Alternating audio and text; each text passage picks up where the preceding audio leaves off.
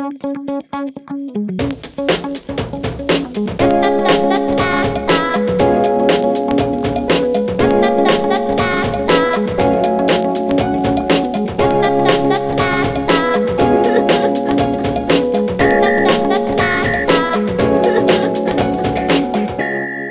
Всем привет! Это подкаст «Одеяло убежала», подкаст о детях и вопросах, которые возникают по мере их взросления. Меня зовут Тоня, я журналист, у меня есть дочка, ее зовут Даша, ей 7 лет.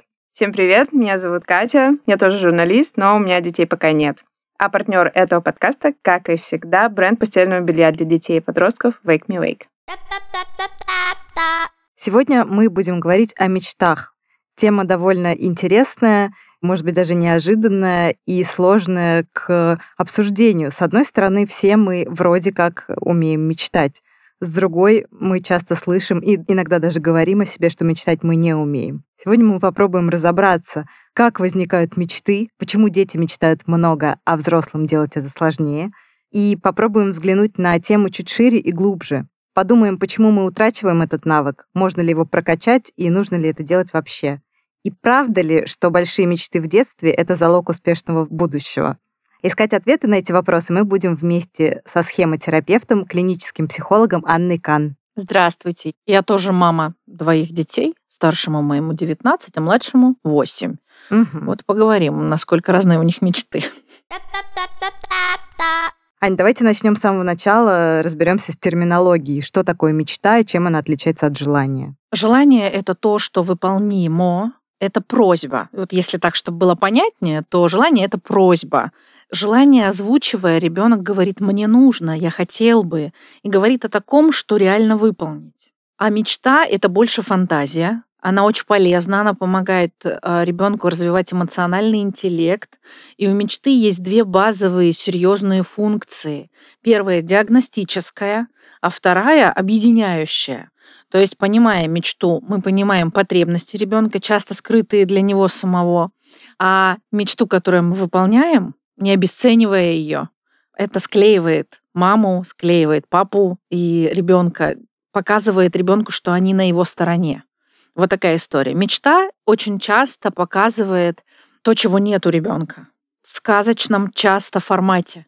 И вот правильно их понимать — это суперспособность для родителя видеть боль, видеть нехватку чего-то. Ну, я приведу пример, мы разберемся. Да, давайте Прям разберемся с примером с каким-то, да. Ну, например, смотрите, если ребенок говорит, что я мечтаю жить в сказочной стране, где меня будет охранять дракон, у меня будет много друзей, которые будут моей армией, да, то, скорее всего, у ребенка есть потребность в чувстве безопасности, возможно, в детском саду или в школе. Его обижают, ему нужна мощная роль защитника и какие-то друзья, которых у него нет. Вот такая история через метафору показывает близким взрослым, что у ребенка что-то не так. Если, например, девочка мечтает быть прекрасной принцессой, иметь какого-то поклонника в качестве принца на белом коне, то, скорее всего, она не чувствует себя привлекательной. А может быть, а, мама сама периодически говорит, что у тебя волосы какие-то непонятные в растопырку, да, что у тебя какие-то кривые руки, ноги. А ребенок думает, а что, почему не так? Ну, я же не выбирал, каким родиться, да. У нас очень неосторожные родители, которые считают, что они делают критическое замечание, а по факту это может стать серьезной травмой потому что и мы с вами, наверное, и вы меня поймете, выросли в такой парадигме, что нас не любят просто так. Нас всегда любят за что-то. Хороший мальчик, люблю тебя. Плохой мальчик, не люблю тебя. И поэтому вот эта система покинутости, вот это состояние поиска одобрения вечного загоняет человека в адовые вот эти вот скачки поиска этой любви. Поэтому самое важное и самое главное с детства, чтобы мечты формировались правильными, любить просто так. Потому что он ваш, а не потому, что он плохой или хороший. Смотрите, если нужно анализировать детские мечты, да, и как-то в них разбираться, а как у детей, собственно, спрашивать, о чем они мечтают? Но если ты подойдешь и спросишь там у ребенка, о чем ты мечтаешь, наверное, ему сложно будет ответить, потому что если меня спросят, о чем я мечтаю, мне будет сложно уже ответить. Вам сложно. А как ребенку? А ребенку нет. Нет, то есть он ты спрашиваешь там, Да. Маша, о чем ты мечтаешь? Да, и дети об этом хорошо и спокойно и быстро говорят, а взрослые утрачивают как раз-таки этот навык, потому что взрослый такой 75 категорий, ага, так, об этом мечтать не время, а для этого мечтать денег не хватает, а об этом мечтать, что, ну, как бы вот нет поддержки какой-то, да, у нас очень много ограничений, а у детей такого нет. У них безграничное мышление, безграничное воображение. Дети хорошо отвечают на эти вопросы. Дети рисуют мечты. Чтобы понять и правильно анализировать мечту, надо спросить, а что это для тебя? Как ты себя чувствуешь? А что ты будешь чувствовать, когда ты станешь принцессой с принцем на коне? А что ты будешь чувствовать, когда у тебя появится армия и дракон-защитник? И когда мы больше вопросов задаем об этом, ребенок раскрывается, ребенок говорит о своих бедах и проблемах. А так как у нас тоже воспитание, ну, говорит, не жалуйся. В моде выносливость, в моде храбрость, смелость. Дети не всегда приходят и говорят, особенно папе, приди, скажи, что тебя обижают. Папа скажет, дай сдачу, и все. Ну, как бы. А в мечтах проявляются эти потребности, поэтому их очень опасно обесценивать и говорить, да что за ерунду ты нарисовал, какой дракон? Это невозможно, это, этого не бывает. И ребенок внутри себя поймет одну очень болезненную вещь нет смысла идти за помощью. Mm. Ты не важен, ты никому не нужен со своей потребностью. Вот такая история. Поэтому задаем вопросы о чувствах. А что ты чувствуешь сейчас, когда это рисуешь? А что ты почувствуешь, когда эта мечта станет реальностью? Вот такая история. А есть мечты желания. Ну, например, я очень мечтаю получить эту куклу.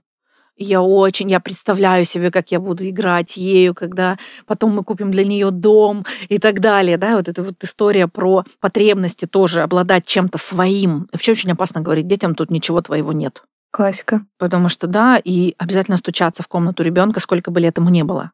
Он должен понимать, что у него есть свое пространство, и все, что внутри этого пространства, это его. Очень опасно это.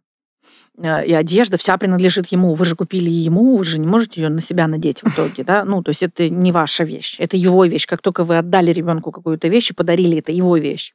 Поэтому обладать первичной собственностью какой-то, это архиважное умение, в том числе и распоряжаться этим. Не рекомендуется исполнять мечту желания мгновенно. Mm-hmm. Потому что мозг ребенка, получающий все сразу, как только захочу, ну, считает, что так будет всегда и сталкиваясь с трудностями в жизни, выходя в взрослую жизнь, где ему сразу все никто не даст, он начинает фрустрироваться. Почему у нас молодежь сейчас правда слабая? Это не мейнстрим ходить по психиатрам и не мейнстрим получать кучу таблеток и иметь психотерапевта. А мы их гиперопекали, мы их вырастили очень а, не умеющими совладать с трудностями. Мы им трудности-то не предоставляли. Мы их во двор не пускали, мы двор убили. Нам некомфортно, когда есть двор. Мы переживаем, где он шляется. А двор это тренинговая площадка для того, чтобы потом не было так страшно. Да, это и любовь, которая не удалась, это и какие-то драки, ну, какие-то поводы дружить, не дружить. Ну, в общем, это важное место и важное время. Но так как мы это разрушили, нам проще ребенка записать в 17 тысяч миллионов секций, от чего мозг, кстати, очень сильно страдает, потому что распаляется, потому что не может сконцентрироваться на чем-то одном. Это не полезно, запомните. И наша молодежь, приходя во взрослую жизнь, она такая, меня бросили, все. И все, это крах. И это правда, это честная реактивная депрессия. Не потому, что он слабенькие пошли, а потому что когда он успел попробовать, когда он успел совладать с этим. А как понять тогда, когда давать ребенку то, что он хочет, если это мечта, желание, и она исполнима? День рождения, Новый год, ну, то есть, если давно ничего не покупали и чувствуете, что хочется уже подарить, скажите, пожалуйста, вот зарплату получу, там, через месяц, например, да, никуда эта игрушка не денется, мы придем и обязательно ее купим. Угу. То есть важно, чтобы он понимал, что это не просто так, не сразу, как да, только он захотел, да, верно. а со временем. Если мы говорим про какие-то вот э, мечты, которые именно мечты, мечты, как объяснить ребенку и нужно ли объяснять ребенку, что это не исполняется, неисполнимо? Первое и самое главное не обесценить. Сказать, ничего себе, какая крутая мечта я бы тоже о такой мечте мечтала. Или сказать, что, блин, у меня в детстве была такая же мечта, это так круто, это так здорово представить. Очень жаль, что это невозможно в реальности, но давай попробуем как-то это реализовать. Взять большой кусок ватмана, лист ватмана большой взять и попытаться, например, это сказочное королевство изобразить. Изобразить девочку, там фотографию на место лица приклеить, изобразить девочку в красивом платье, этого дракона, рядом с ней еще что-то. Мы-то все взяли из этого. Для нас это была диагностика. Мы поняли, чего не хватает. Мы для себя запятых понаделали. Мы будем в реальной жизни стараться отстроить. Но это же красивая картинка, да? Достать блестки, достать какие-то красивые наклейки и воплотить, визуализировать эту мечту. Что вы этим покажете? Вы покажете, что я на твоей стороне. Это крутая идея. Я тоже хочу об этом мечтать. Это классно. То есть как-то ее реализовать, может быть, не напрямую, но реализовать вот творчески. А если это мечта, которая связана с э, определенными, допустим, физическими ограничениями ребенка, то есть условно он с детства прикован к инвалидной коляске, но он мечтает там ходить. Вот как о таких мечтах говорить и как это вообще обсуждать? То же самое, мы ни в коем случае это не э, обесцениваем. Мы понимаем его состояние, мы задаем вопрос, что бы ты чувствовал, если бы так было? Он говорит, я бы чувствовал свободу, я бы чувствовал безопасность, да, я бы чувствовал себя нормальным человеком. Поняли, да, чего ему не хватает сразу же? Где-то себе зарисовали так, значит, ему не хватает свободы, туды, туды, туды, туды. Угу. Подумали, какие мероприятия можно сделать для ребенка в коляске. Не знаю, покатать на катере когда ветер обдувает, да, там, безопасность, объяснить ему, что он полноценный, то есть где-то пошла течь, где-то рухнуло вот это чувство полноценности, да, проговорить с ним это. Ну и тоже можно творчески прорисовать это дело и сказать, что очень жаль, что ну, в ближайшее время точно, к сожалению, мы не сможем воплотить эту мечту. Давай попробуем поискать эти эмоции в каких-то других вещах давай попробуем поискать твою безопасность, давай попробуем. Прям можно, если это подросток, то мы можем конкретно задавать вопрос, а что еще? Какие еще действия дают тебе эти же чувства? Не, не так в смысле, а что мы можем такого сделать, чтобы ты почувствовал, как будто у тебя есть ноги? Угу. Ну, это же... Не, нет, не так. А вот он говорит, я бы чувствовал бы себя свободным. А что мы сейчас реально можем сделать, для того, чтобы ты почувствовал свободу? Чего бы тебе хотелось? Вот исходя из той точки, которую мы имеем. И это хороший эквивалент, и мы можем это возмещать. И обязательно сказать, блин, это очень крутая мечта, и я бы мечтала о том же на твоем месте. Но пока это невыполнимо, давай придумаем что-то, что даст тебе эти эмоции. Захочется поплакать человеку, поплакать вместе, посидеть, обнять и сказать, что мне очень жаль, что тебе приходится переживать это. Не в смысле давай отвлечемся, а дать этим эмоциям случиться, потому что совершенно логично, что ребенок горюет, что он не такой, как все. То есть мы можем говорить о том, что мечта несбыточная, и прям произносить эти слова в целом. У нас не получится ее осуществить. Несбыточная какая-то фатальная фраза. Угу. Ну, то есть в слово не использовать таких угу. это ерунда, это не получится, это невозможно, а просто сказать, что сейчас мы не можем ее осуществить, но мы можем дать тебе те чувства, о которых ты рассказал нам.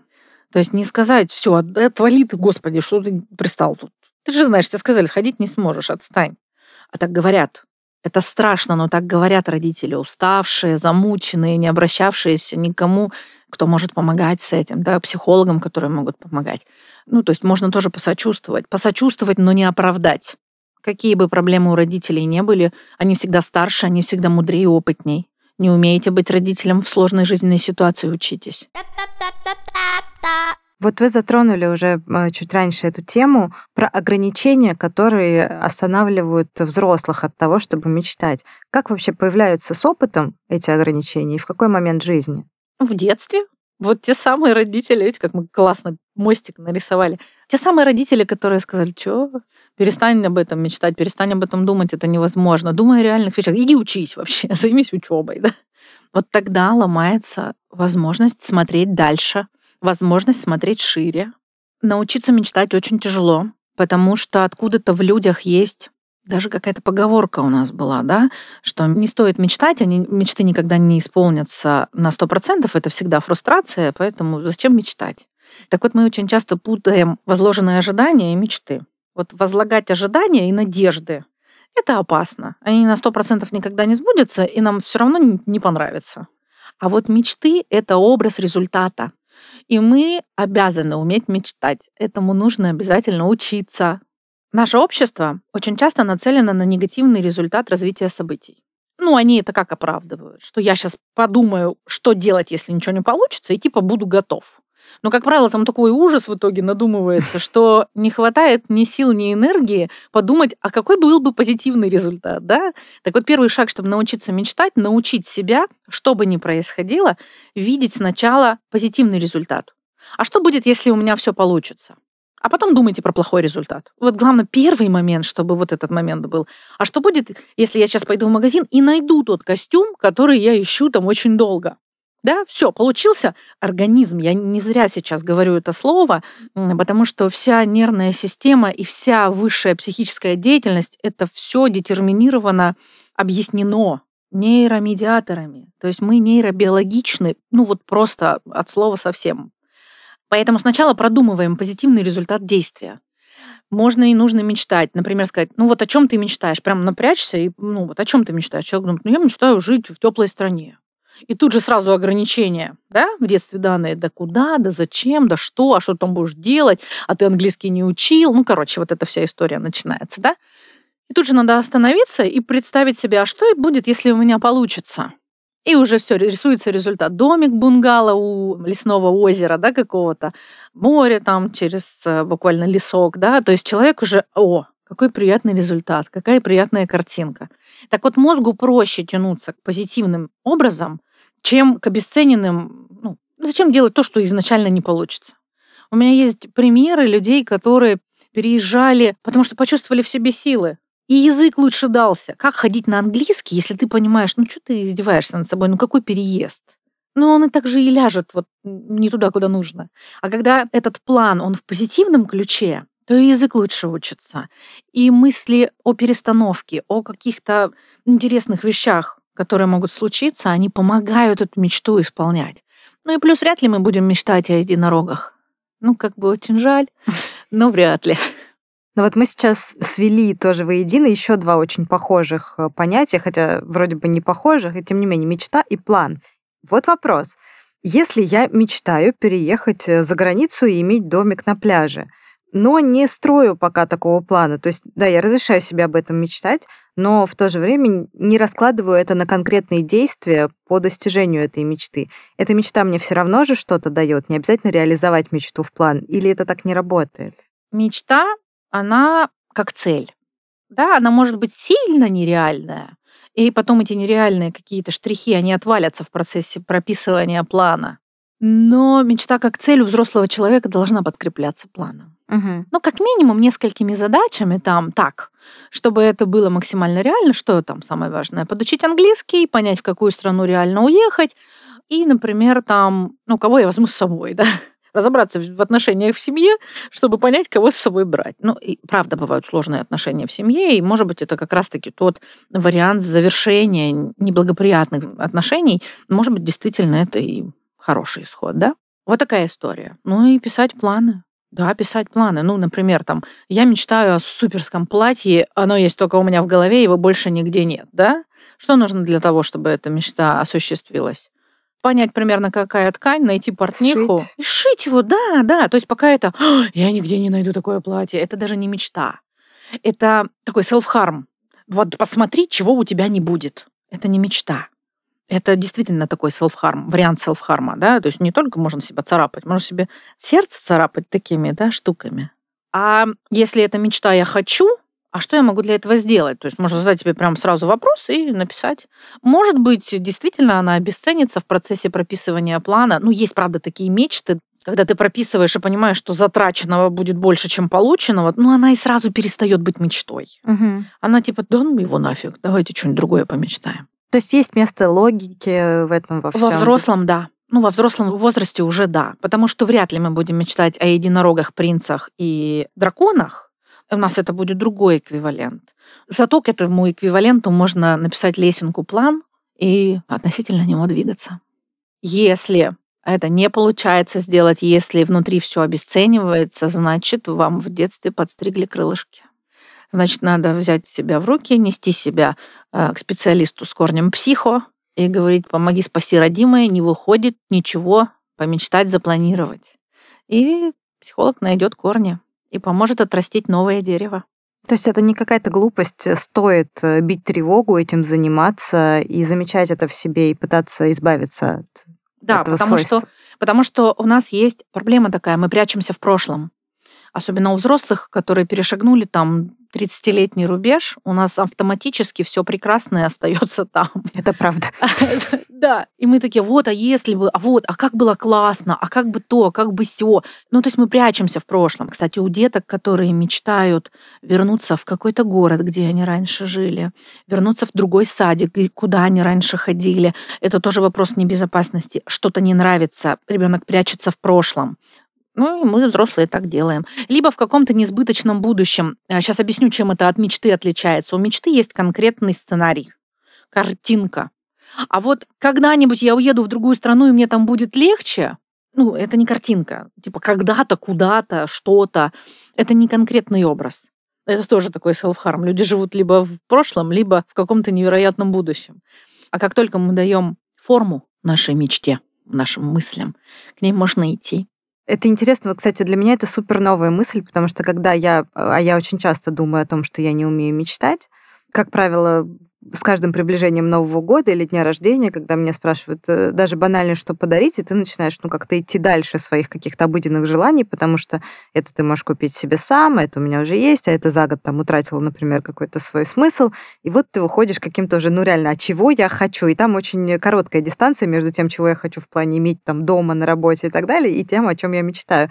И я каждый раз ловлюсь на мысли, что, ну, у меня все есть, и о чем я мечтаю, не знаю в целом мечта одна — выйти замуж за Джуда Ло, а, но это как единороги, поэтому мы ее отметаем. Хотя она дарит мне море приятных ощущений, когда я думаю о Джуде.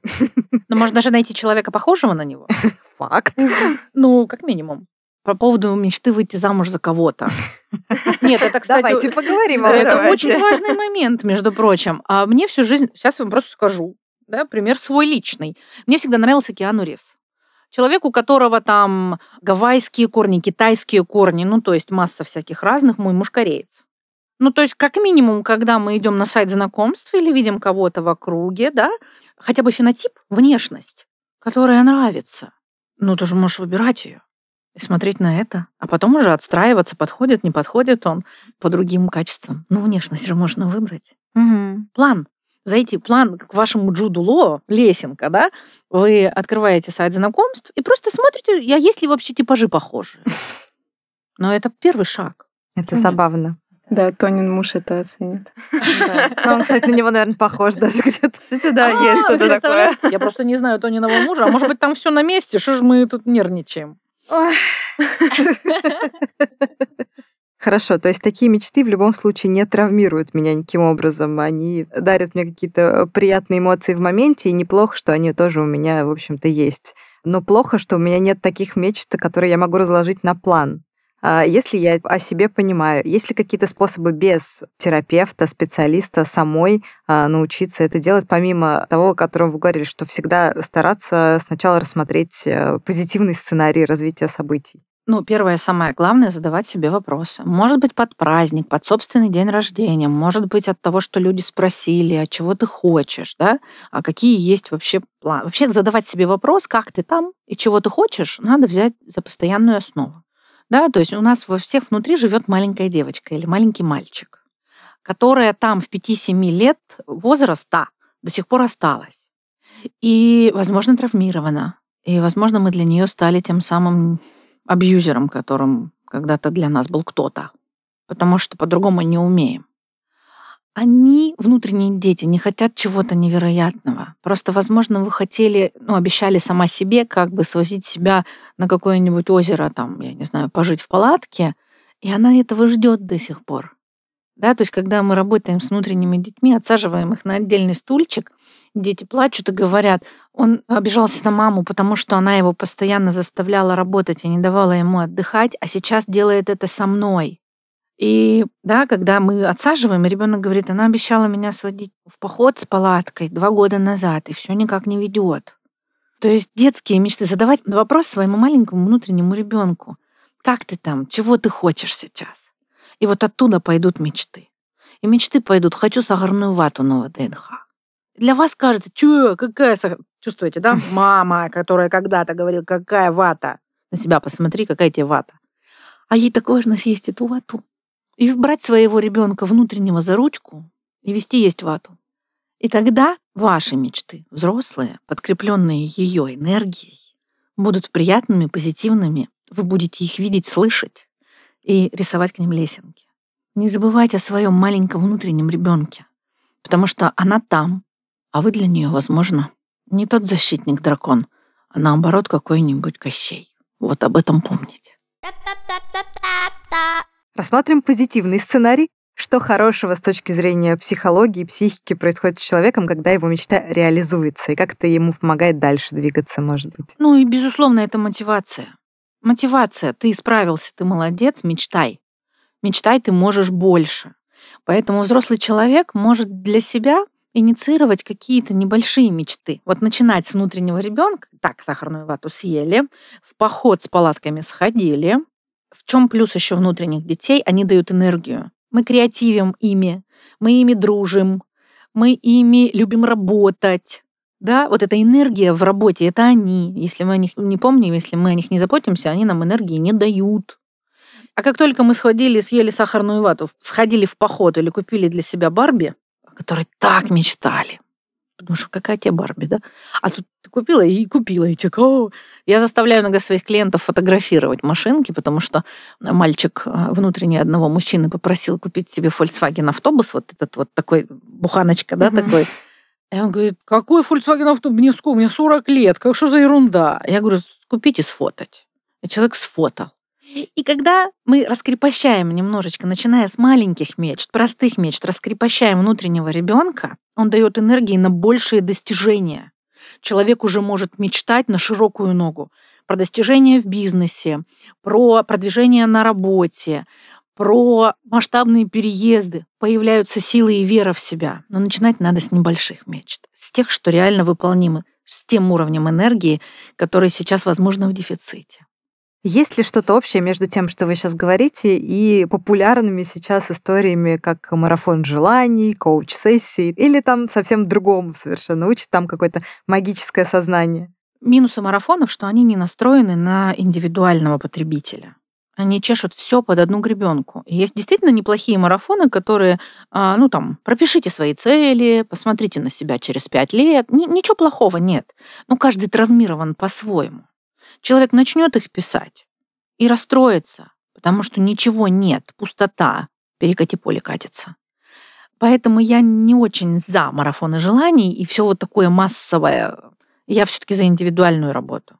Когда ты приходишь, и психолог работает с тобой, если нужно на глубине. Опять-таки, я очень толерантно отношусь к коучам, ровно до того момента, пока они не играют в психологов. Если психолог стал коучем, и он может там свои коуч-сессии перенести в ранг э, терапевтического альянса и пойти на глубину, это один разговор.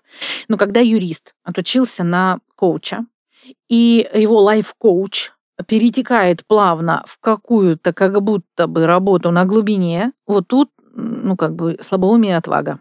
Честно говоря, мы просто это потом перелечиваем. Mm. Поэтому четко знать специалиста, четко понимать, с чем кому вы идете, искать этого специалиста, да, не сразу и с психологом даже складываются какие-то, да, там терапевтические вот эти отношения. Поэтому нет, я за индивидуальную работу с адекватным специалистом, потому что мы потом это все доделываем недоделанное. Вот очень забавно, кстати, я сейчас вспомнила, что в прошлый раз мы с вами, Аня, встречались год назад ровно, и тоже частично э, затронули тему желаний и мечтаний и благодарности. Я сказала, что я начала вести дневник благодарности, как бы нелепым для меня это не выглядело. Это не я, то есть это все не про меня, но мне подарили книжечку 6 минут, и там надо было каждый день писать, по-моему, тоже 6 пунктов, за что я благодарна. Я очень скептически к этому отнеслась. И в тот момент жизни, как раз на прошлом подкасте, я поделилась удивительным для себя открытием, что в моменте это мне помогает. И вот где я оказалась через год. Оказалось гораздо раньше, чем сейчас, естественно, я перестала вести этот дневничок, а я не закончила его до конца, и была очень сильно фрустрирована там, после февральских, мартовских событий, когда я поняла, что я не могу честно туда что-то писать, потому что мне очень сложно каждый день э, радоваться солнышку за окном, потому что есть э, противовесы вот этому всему, или благодарить э, жизнь за то, что я существую, потому что есть люди, которые в этот самый момент, грубо говоря, умирают. И я оказалась, да, в полной фрустрации относительно того, что вот такая я бестолковая, не могу найти шесть причин порадоваться этому дню и поблагодарить его.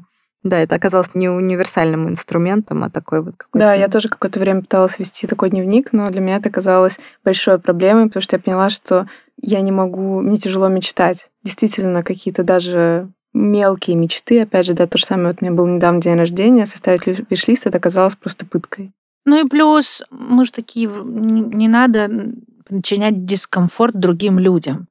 Потому что ты пишешь этот виш-лист, ты думаешь, а вдруг это дорого, а вдруг они это не найдут, а вдруг будут покупать и думать, черт возьми, зачем она это написала? Ну, то есть, понимаете, да, о чем речь идет?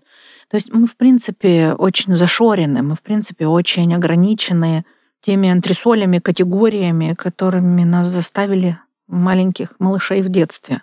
Не плачь, не бойся, не проси. Да. А как э, не просить? А человек будет вам фигню дарить каждый год, потому что вы просить не умеете, и в итоге никто не рад. Поэтому идем к терапевту, несем это все и говорим, вот. Не умею мечтать, не умею просить, да, научите, как это делать. Здесь не только в навыках. Здесь как только мы э, слышим ребенка, своего внутреннего, конечно, да? слышим его просьбы, и понимаем, что это нормально хотеть ваты на ВДНХ. Вообще-то в 5-7 лет, ну, что издеваться-то? И возвращаются клиенты и говорят, блин, что вы сделали? Я говорю, я ничего. А что случилось? Говорит, мы вату ели. Нам так понравилось. Это очень важно. Помнить, что внутри нас есть маленькая... Это даже не субличность. Нет, это часть личности. И во многих направлениях психотерапевтических говорят о внутренних детях, учат их любить и заботиться о них. Потому что самая искренняя любовь. Мы хотели вот затронуть еще один аспект. Иногда и довольно часто родители пытаются реализовать свои мечты через детей. Это нездоровая история. Абсолютно. А, чем она чревата и как э, вообще этого избежать, и что мы можем, что вы можете сказать родителям, которые пытаются осознанно или неосознанно это сделать? Ну, во-первых, я занимаюсь восточным танцем уже очень давно, и мы последний раз с девочками ездили на конкурс, и перед нами было детское отделение. И девочка, может быть, лет 12-13, танцевала какое-то невероятное количество сольных танцев, и она, ее мама переодевает, помогает ей, и она говорит, мам, ну я не хочу. Нет, ты будешь танцевать в Саиде на следующий год, все равно, но он мне не нравится, но мне уже не нравится этот танец, мне уже тяжело, я не хочу. Ты занимаешь места, ты должна заниматься. Меня нельзя пускать в такие места, я начинаю просто я просто начинаю садиться, надевать наушники и просто не слушать. Потому что, ну, я не могу, у меня начинается фрустрация мгновенно. Ты взрослая женщина. Ты хочешь танцев? Иди танцуй. Ну, уж в этом направлении можно прийти в 70 в категорию сеньоры и танцевать. Очень важно взрослым понять, что они не реализуют собственную мечту за счет мечты ребенка. Это обман, это ну, такая подстава. Это нечестно ни по отношению к самому себе, ни по отношению к ребенку. Плюс почему-то родители не мечтают на короткую ногу. Они, они мечтают на балет и большой спорт. А давайте будем откровенны, никто из психологов никогда в жизни своего ребенка не отдаст ни в балет, ни в большой спорт. Потому что в этих направлениях нет личности, нет эмоций, есть только результат. Там даже психологи, которые работают в большом спорте, их задача собрать ребенка в кучу, чтобы он принес результат. Какие травмы он получит, физические, психические, никого не интересует. Это спорт больших достижений. И поэтому, а, слушайте, ну, балет, ну, то есть танцевать 147 в 45 ряду всю жизнь – это достижение? Ну, как бы это что? Ребенка нужно отдавать туда, куда ему хочется. Надо понять, что любые достижения ребенка это его достижения, и вы можете ему в этом помочь. И реализовываться надо самому. Как говорят, да, счастью невозможно научить, счастье можно показать. Успеху невозможно научить, успех можно только показать. Хотите, чтобы ребенок был счастлив и успешен? Станьте счастливым и успешным родителем. Все остальное это суррогат. Причем это боль и для мамы, и для ребенка. А мамы, которые пытаются вырастить из ребенка, ну, не вундеркинда, ну, типа хорошего там 5 дипломов, 70 сертификатов, да, в общем, там. У меня есть такие ребята на консультации, а они приходят и говорят, ну да, у меня там индекс цитируемости моих IT-статей там высочайший. Говорят, ну я к людям на улице подходить не могу. Я один.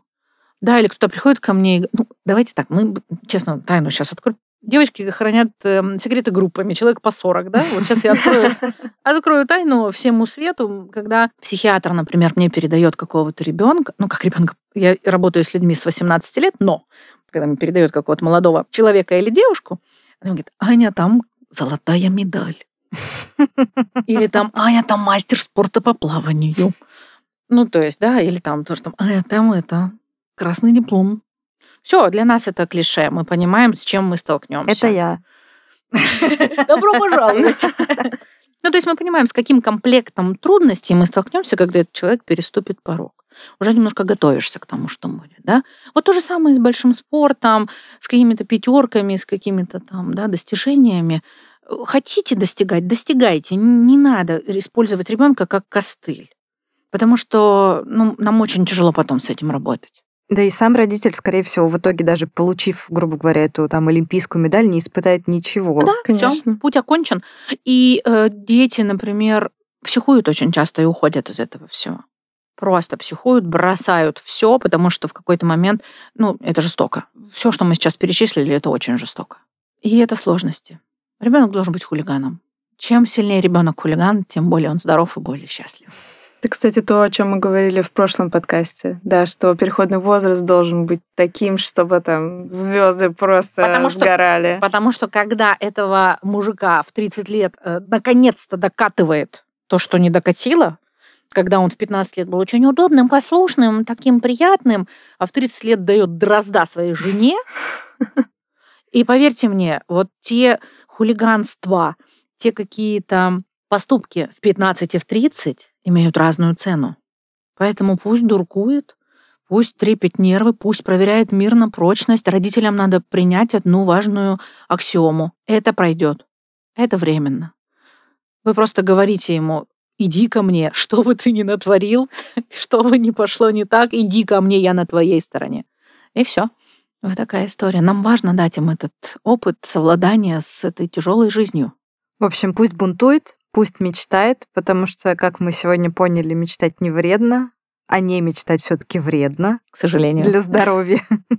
Спасибо, Ань, большое, что были с нами сегодня, ответили на такие ну, довольно сложные вопросы и неоднозначные. Было очень интересно. Надеюсь, что а, многим слушателям а, это поможет а, не только осознать что-то о себе, но и найти способ коммуникации, новый способ коммуникации со своими детьми, потому что это очень важно уметь слышать и слушать. Если у вас остались вопросы к Анне, пишите их в комментариях к этому выпуску, а мы обязательно ответим на самые интересные в следующих эпизодах. Новый выпуск подкаста «Одеяло убежало» выйдет через две недели. Подпишитесь на нас на тех платформах, где вы нас слушаете, чтобы не пропустить свежий выпуск.